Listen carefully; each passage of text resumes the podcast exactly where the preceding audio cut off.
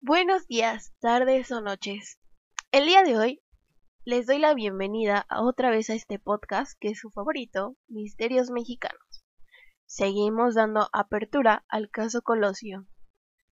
Ya sabiendo los hechos, el día de hoy vamos a darle apertura a lo que había detrás de todo este revolcoteo.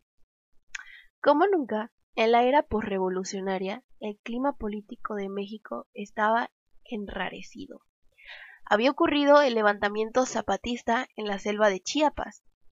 El precandidato priista a la presidencia, Manuel Camacho Solís, se había negado a reconocer durante meses la candidatura de Colosio, y desde su nombramiento como comisionado para la paz en Chiapas, no hacía otra cosa que atraer sobre sí la atención de los medios, que apenas volteaban a mirar al candidato oficial, corrían versiones de que la relación entre Colosio y el presidente de la República, Carlos Salinas de Gortari, se hallaban seriamente fracturadas. La prensa hablaba de una campaña contra campaña.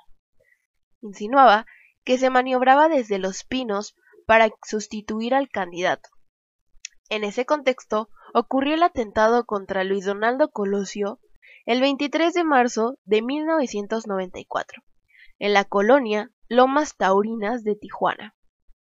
Dos semanas más tarde, el fiscal Miguel Montes anunció lo que ya según la prensa todo mundo sospechaba, que a Colosio no lo mataron un loco, sino una conjura. No cabía duda en el fiscal.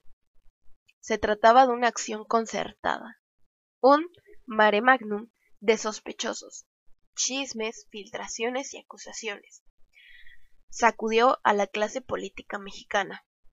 Tres meses y medio más tarde, un 14 de julio, pero de 1994, luego de investigar el entorno enigmático de Aburto y de hallar escondido en un baúl el libro de actos, escrito por él mismo, el fiscal Miguel Montes descartó la hipótesis inicial del complot y la constituyó por la versión del asesinato solitario.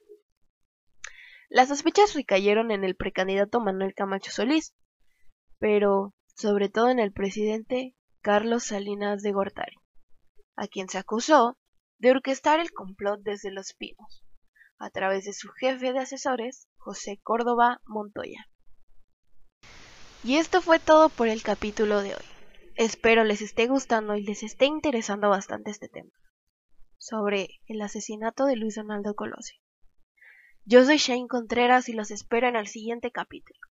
Adiós. Yo veo un México con hambre y con sed de justicia